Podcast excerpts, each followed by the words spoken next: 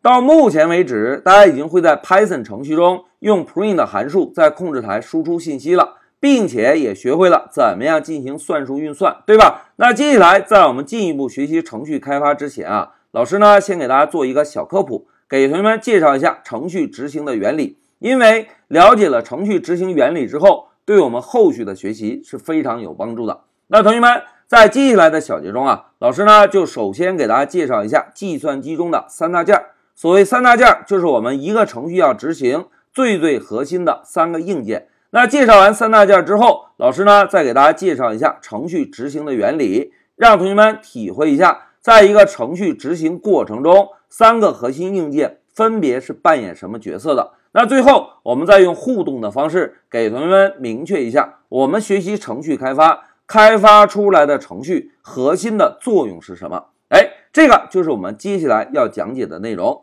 一句话讲，了解了程序执行原理，对我们后续学习程序开发是非常有帮助的。那同学们，在我们进入第一个话题之前啊，老师先暂停一下视频。